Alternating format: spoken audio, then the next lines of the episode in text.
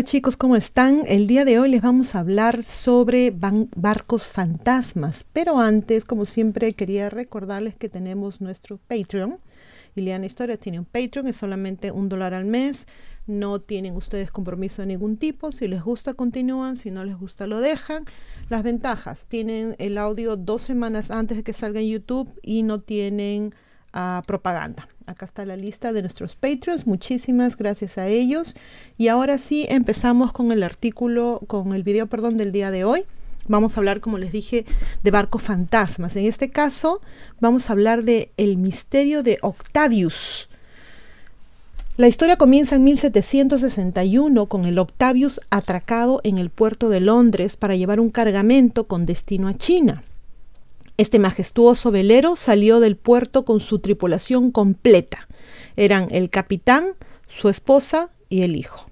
Llegaron sanos y salvos a China y bajaron su cargamento.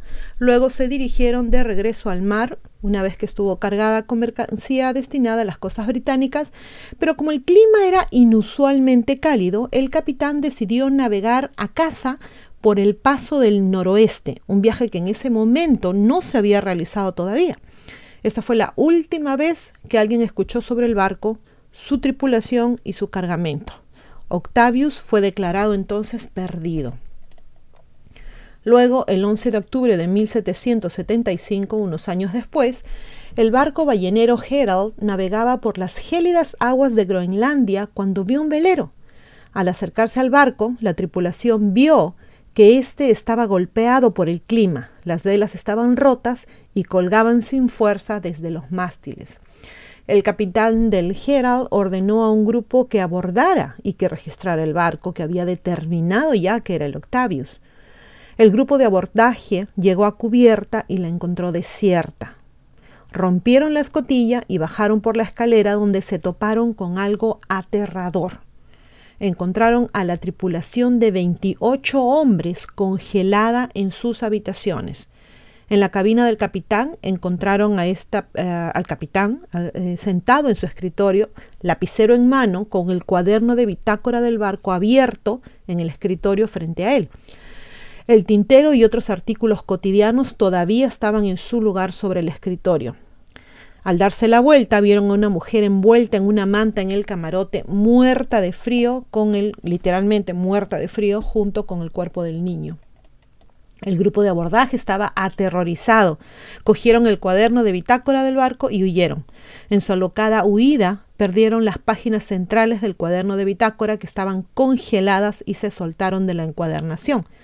Regresaron al Geral con solo la primera y la última página del diario de navegación, las que fueron suficientes para, el para que el capitán determinara al menos una parte de la historia del viaje. El capitán del Octavius había inventado, perdón, había intentado navegar por el paso del noroeste, pero su barco había quedado aprisionado en el hielo del Ártico y toda la tripulación había perecido. La última posición registrada del barco fue 75 grados norte, 160 grados oeste, que colocó al Octavius a 250 millas al norte de Barrow, en Alaska. Como el Octavius había sido encontrado frente a la costa de Groenlandia, suponen que debió haberse desprendido del hielo en algún momento y completado su viaje a través del pasaje para salir por el otro lado donde lo encontró el Gerald. La tripulación del Gerald tenía miedo del Octavius y temía que estuviera maldito, así que simplemente lo dejaron a la deriva. Hasta el día de hoy nunca más se le ha vuelto a ver. El autor, al autor David Mayer ha intentado rastrear la historia del Octavius en su blog. Considera la idea de que este, este barco, el Octavius, podría ser el mismo barco que el Gloriana, que fue abordado en 1775 por el capitán del Try Again, John Warrens registró que encontró una tripulación congelada que había estado perdida por 13 años y la fecha del descubrimiento era escalofriantemente similar, el 11 de noviembre de 1762. Son estas historias del mismo barco, es muy raro que, que, les den dos nombres, ¿no? En la historia del Gloriana no se menciona el pasaje del noroeste que sigue siendo hasta el día de hoy un lugar de misterio y magia, pero que agrega un poco de sabor a la historia del Octavius. Ahora les vamos a contar la historia del barco fantasma Jenny. Jenny es la historia de un barco fantasma del que quizás nunca hayan escuchado, pero definitivamente es una historia embrujada sobre lo que querrán saber. El barco llamado Jenny fue encontrado completamente congelado en Drake Passage en 1840, que es casi 20 años después de que desapareciera. La parte que hace que esta historia sea extremadamente aterradora es la última entrada del diario que se encontró en el barco con el capitán, y decía, 4 de mayo 1823.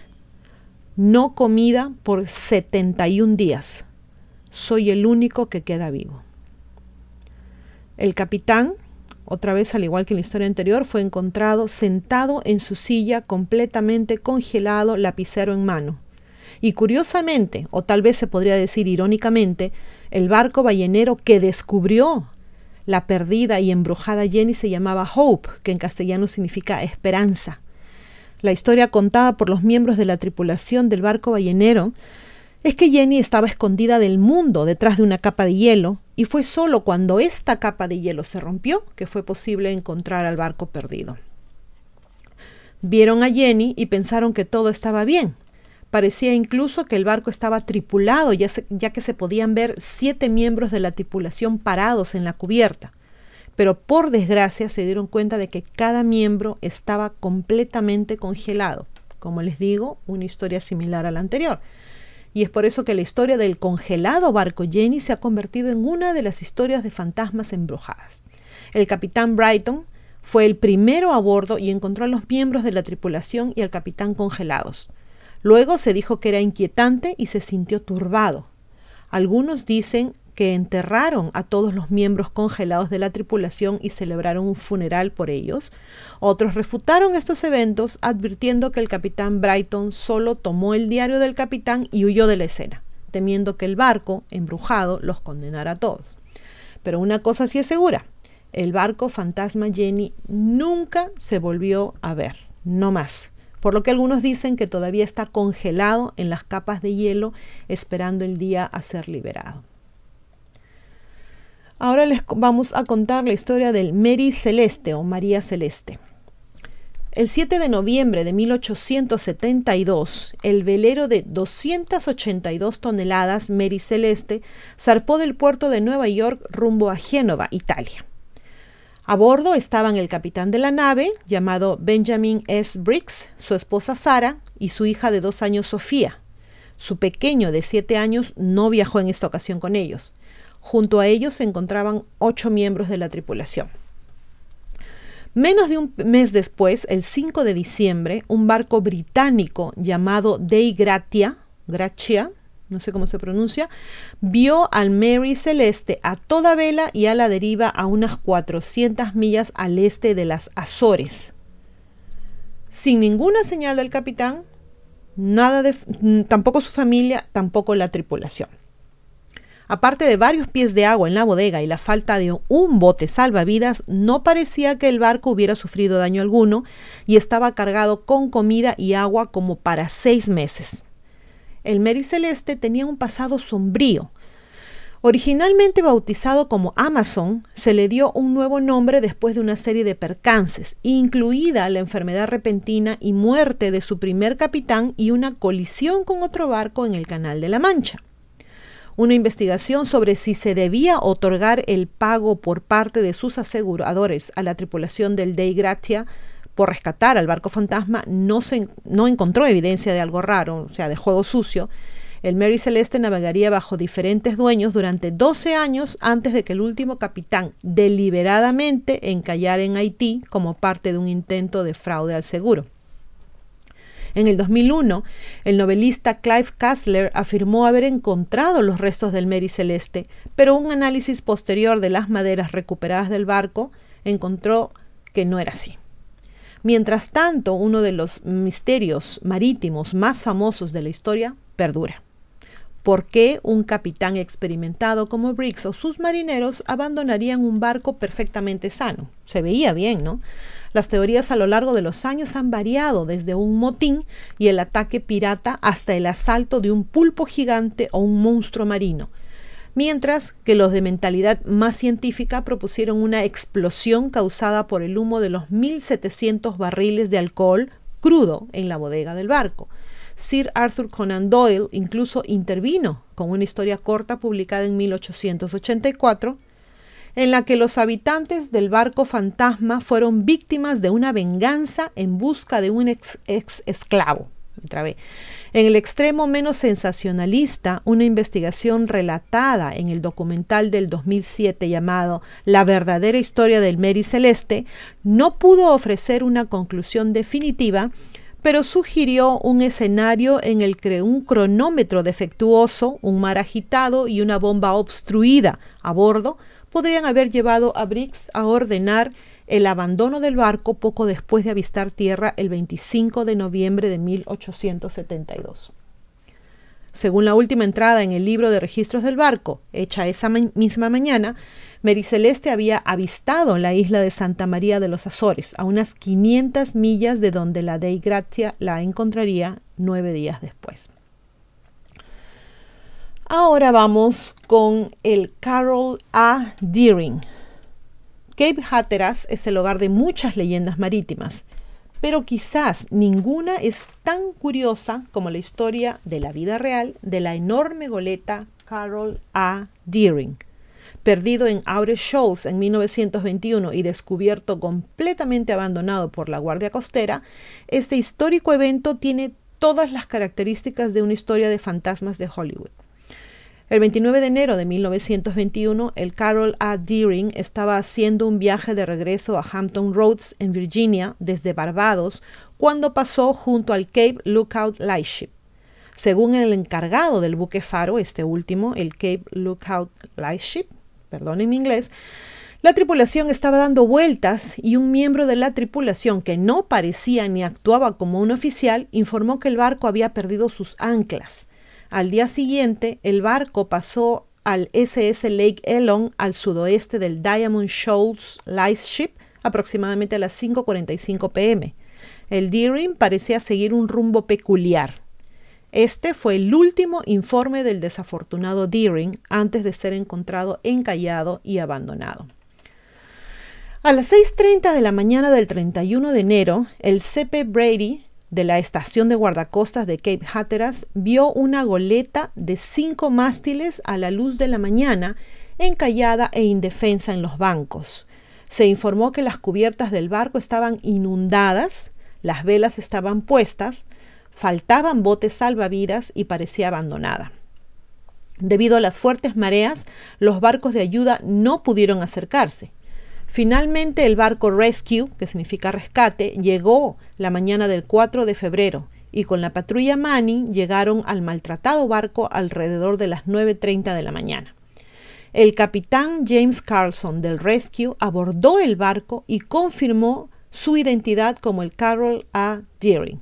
Al investigar el barco, se descubrió que faltaban todas las pertenencias personales, equipo clave de navegación, ciertos documentos y los anclajes del barco. Además, la comida estaba dispuesta como si estuviera lista para ser preparada, pero no había señales de la tripulación. El casco destrozado y maltrecho del Deering fue todo lo que quedó para indicar el extraño paso del barco. En marzo de 1921, con el barco destrozado en los bancos, fue remolcado y luego dinamitado. En abril, Cristóbal Colón Gray, un residente de Buxton, Carolina del Norte, informó haber encontrado una nota en una botella que hablaba de la captura del Deering por piratas. Expertos en escritura a mano autenticaron la nota como escrita por el ingeniero Herbert Bates. Sin embargo, un examen posterior, realizado por expertos del gobierno federal, demostró que la carta era un engaño y había sido escrita por el mismo Gray. En mayo, la señora Lula Wormel, esposa del capitán del barco, el capitán Merritt, antiguo capitán, y el reverendo Dr. Addison Lorimer visitaron Washington y convencieron al secretario de Comercio Herbert Hoover para comenzar una investigación. El continuo atractivo del misterio del Deering puede deberse a los muchos hilos históricos descubiertos en la investigación de esta increíble historia. El agente Thompson del FBI visitó el condado Dare en julio de 1921.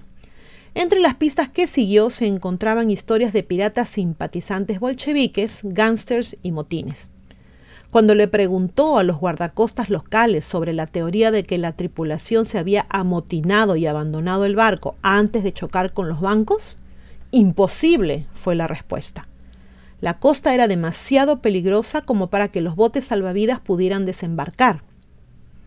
Creo que la abandonaron después de tomar todo lo valioso, dijo el capitán Balance de la estación de Cape Hatteras, y la dejaron para que chocara con los bancos intencionalmente. Al final, la investigación resultó ser infructuosa. Nunca se descubrió ningún rastro, rastro de la tripulación, del registro del barco o del equipo de navegación. Un verdadero misterio marítimo comenzó y continúa hasta nuestros días. Ahora les vamos a hablar del Nina. En el año 2013, incluso con 85 años, el Nina seguía siendo un hermoso barco. Construido en 1928 para competir en la carrera de barcos de Nueva York a Santander de ese año, que ganó, el barco tenía líneas fluidas y una presencia inconfundible.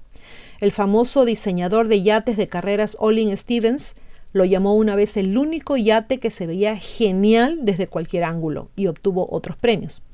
David y Rosemary Diche habían sido dueños del Nina desde 1988.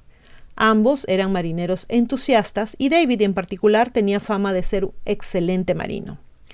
Ricky y Robin Wright y su hija Daniel, de entonces 15 años, compraron el bote en el 2012. Tenía algunos problemas los cuales pudieron arreglar. Los Diche habían navegado a Nueva Zelanda a fines del 2012. Cuando Daniel Wright voló para unirse a ellos, el Nina ya tenía un equipo establecido. Los Diche y su hijo David de 17 años, Evie Nemeth de 73 años, Kyle Jackson y Matthew Wooden de 27 años, y Wooden de 35 fue particularmente notable un miembro muy respetado del Partido Verde Británico que se negó a volar por motivos ambientales. A punto de comenzar la etapa final de una vuelta al mundo, su tuit final antes de zarpar fue breve e inquietante. Esto va a ser increíble. El ex alcalde de Hamilton y marinero de toda la vida, Russ Remington, le dijo más tarde a Fairfax Media que el casco del barco estaba muy deformado después de pasar tres años seguidos en el agua a lo que Robin Wright dijo que era ridículo. Era un hermoso bote en excelentes condiciones. Se realizó un estudio del mar en Wangarei y pasó todas las inspecciones. Decir que no era apto para navegar es absurdo. El 29 de mayo el Nina zarpó hacia Newcastle, Australia.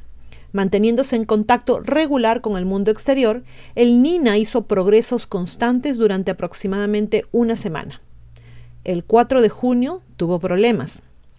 Ese día el mar de Tasmania estaba furioso. Los vientos llegaban hasta 110 kilómetros por hora y el mar se agitaba con olas que supuestamente superaban la marca de los 8 metros. Se intercambió una serie de mensajes de texto entre el Nina y el meteorólogo Bob, McDavid sobre las condiciones climáticas. El último, enviado desde el Nina el 4 de junio, no se entregó y no fue entregado a los equipos de búsqueda de Nueva Zelanda hasta casi un mes después. Debido a la tormenta de anoche, las velas se hicieron trizas. Ahora solo hay postes desnudos, decía el mensaje. Y agregó que el bote viajaba a cuatro nudos a 310 grados. Se prometió una actualización para las seis de esa misma tarde o noche, pero nunca se realizó. Fue la última vez que alguien supo del Nina. Se inició una búsqueda el 4 de junio, la cual cubrió 737 mil millas náuticas cuadradas a través del mar de Tasmania y sobre las islas Lord Howe y Norfolk. Nada apareció. El 5 de julio, con pocas esperanzas de encontrar algo más, la búsqueda fue suspendida. Esperaron demasiado, dijo Ricky Wright. Si hubieran salido de la ubicación que se les dio, podrían haber ido y haber hecho una mejor búsqueda el radar Orión no puede detectar un barco a más de 20 millas en aguas claras, pero estaban buscando tan lejos y el agua estaba muy agitada en ese momento, dijo. Nueva Zelanda dijo que el bote se había hundido el 4, pero vimos el mensaje no entregado tres semanas después que mostraba que habían superado los peores días de la tormenta.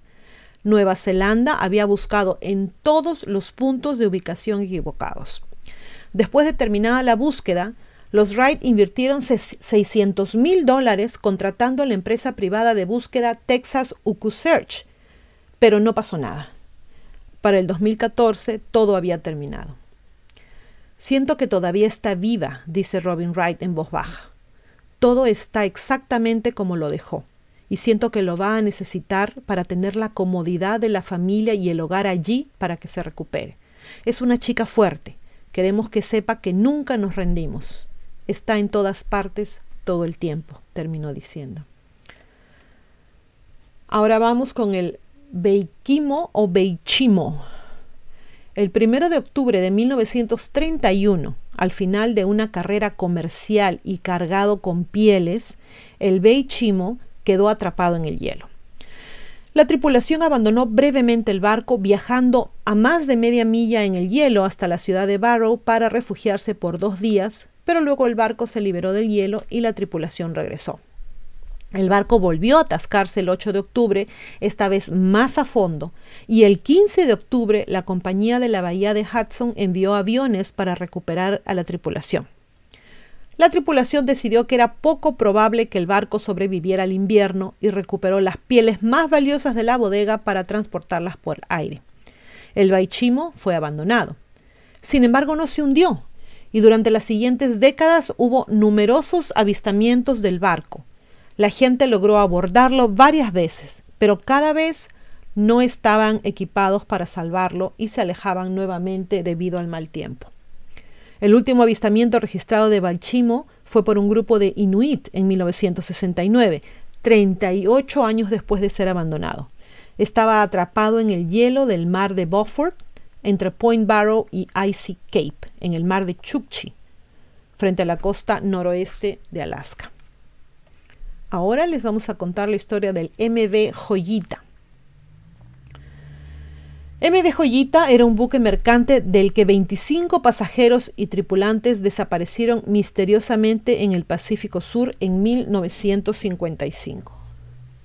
El Joyita salió de Samoa con 16 tripulantes y 9 pasajeros, entre ellos un funcionario del gobierno, un médico, un comprador de copra, que es el fruto seco del coco del cual se obtiene aceite, y dos niños. Su cargamento consistía en suministros médicos, madera, bidones de aceite vacíos y diversos alimentos.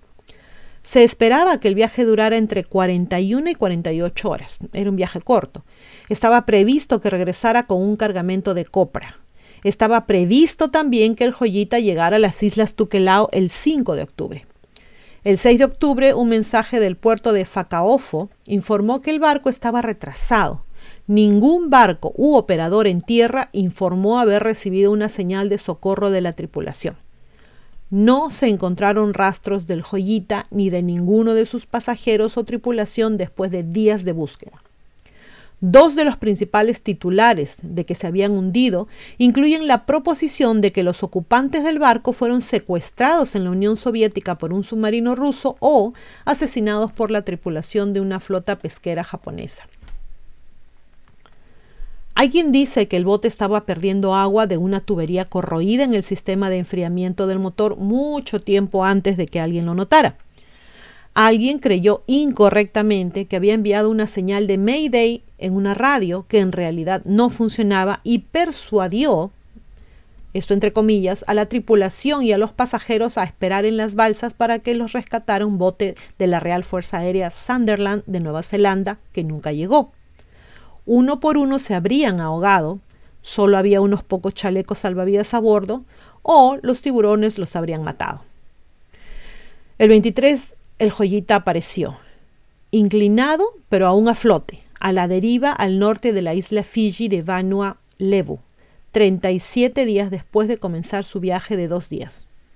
Cuando lo encontró un buque de carga que pasaba, Joyita se había alejado mil kilómetros de su ruta programada y por lo visto no se encontró a nadie. Ahora vamos a contarles sobre el Jiang Sen.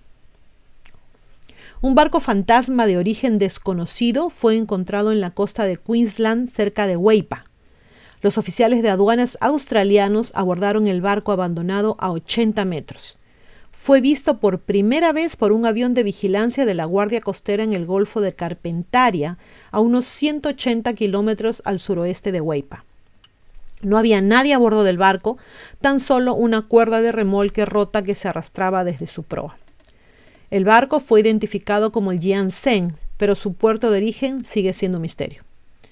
Se encontró una gran cantidad de arroz a bordo, pero no había indicios de actividad humana reciente en el barco ni evidencia de contrabando de personas.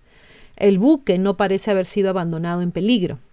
Realmente es un misterio, dijo un portavoz del Servicio de Aduanas de Australia. Es difícil determinar los orígenes del barco porque había muy pocas marcas en él. No había documentación de identificación de ningún tipo a bordo. Parecía haber sido despojado de todo. El nombre del barco es su única característica de identificación y eso no es mucho para poder continuar con la búsqueda.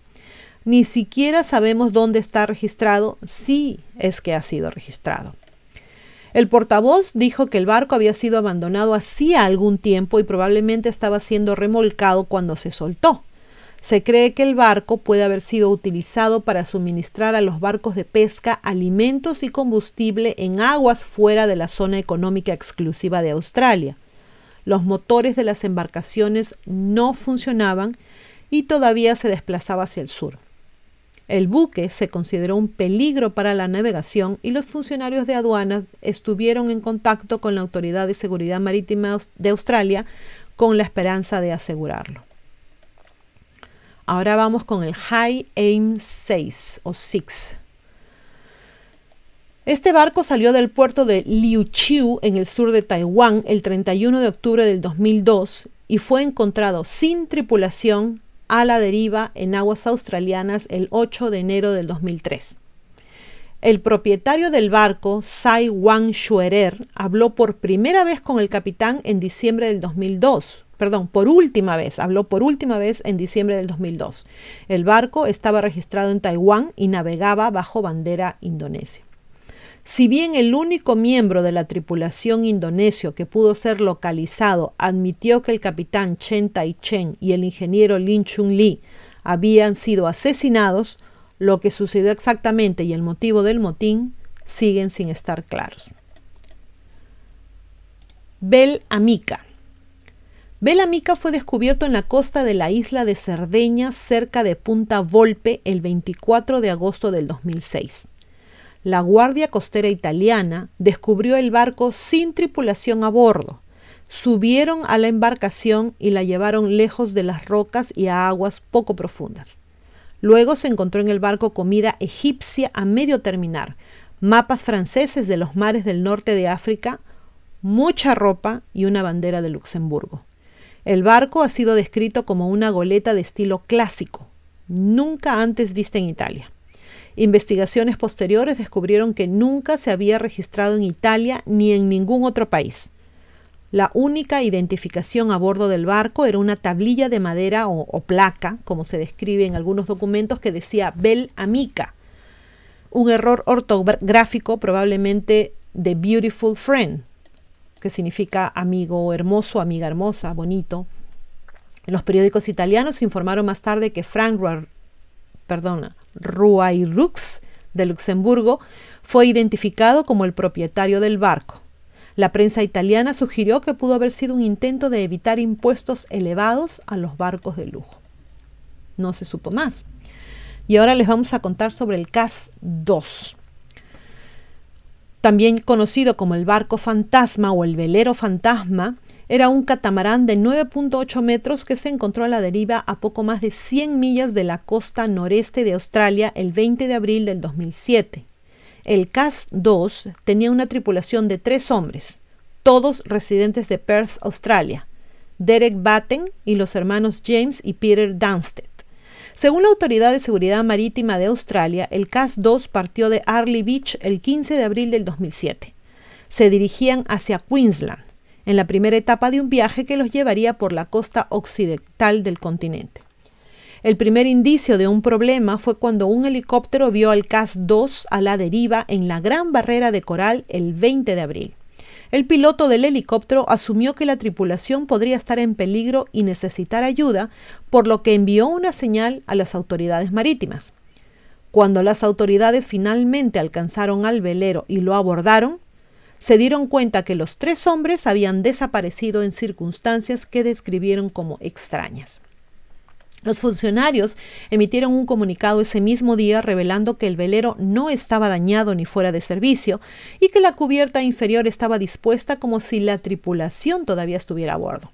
Había una laptop instalada en esta y estaba prendida, platos y cubiertos sobre la mesa y el motor del velero incluso seguía funcionando. Las autoridades verificaron y confirmaron que los sistemas de emergencia del CAS-2 funcionaban correctamente e incluso los chalecos salvavidas permanecían a bordo. También se recuperó una cinta de video que muestra los momentos finales de los hombres a bordo. Era una cinta al estilo de una película casera de los hombres disfrutando de su día en el mar abierto. Se vio a Peter Tansted, estaba pescando, Derek Batten estaba al timón y James Dunsted era el que estaba grabando, moviendo la cámara para dar una vista de 360 grados del agua. Todo parecía pacífico y excelente. Un misterio realmente. La búsqueda comenzó el 18 de abril y después de muchas horas infructuosas, finalmente se suspendieron por completo el 25 de abril. No había señales de los tres hombres en ningún lugar del océano. La desaparición fue muy extraña, ya que la esposa de Batten recordó lo cuidadoso que era su esposo con la seguridad y la necesidad de planificación. El barco incluso fue investigado por sospechas de algún juego sucio, pero nuevamente no se encontró nada fuera de lo común. Era casi como si los hombres hubieran desaparecido misteriosamente en el aire. El forense estatal admitió que en su informe que no puedo ser tan definitivo sobre las circunstancias en las que ocurrieron las muertes. Sin embargo, según los relatos de testigos presenciales, el video encontrado a bordo y el estado del velero en el que fue encontrado, el informe propone el siguiente escenario como explicación. La idea era que uno de los hombres cayó al agua, otro trató de ayudarlo a subir, el tercero sin darse cuenta prendió los motores sin haber abierto las velas. Abre las velas sin apagar el motor y el barco hace un movimiento brusco y se cae. Al final, los tres hombres terminan en el agua y ninguno era un buen nadador. También se habló de un posible ataque de tiburón. Todo esto suena muy extraño, ¿no? Estamos hablando de gente en, todos los casos, o en la mayoría de estos, eh, hablando de gente, primero que se queda congelada, todos como si fuera la misma vez.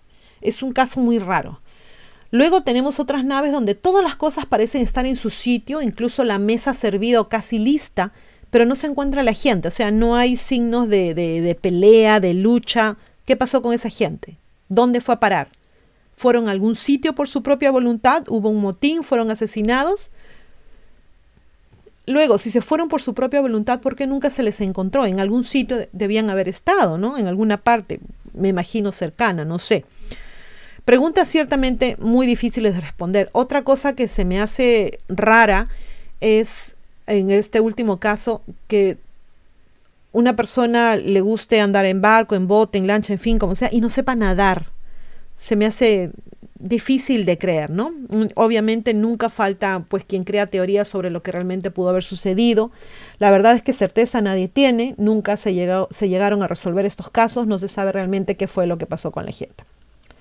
Bueno chicos, esto ha sido todo por ahora. Les voy a pedir otra vez, creo que lo hice en un video anterior, que me den ideas de videos. Tengo muchísimos, pero la idea es agradarle a ustedes, a ver qué, ideas me pueden dar.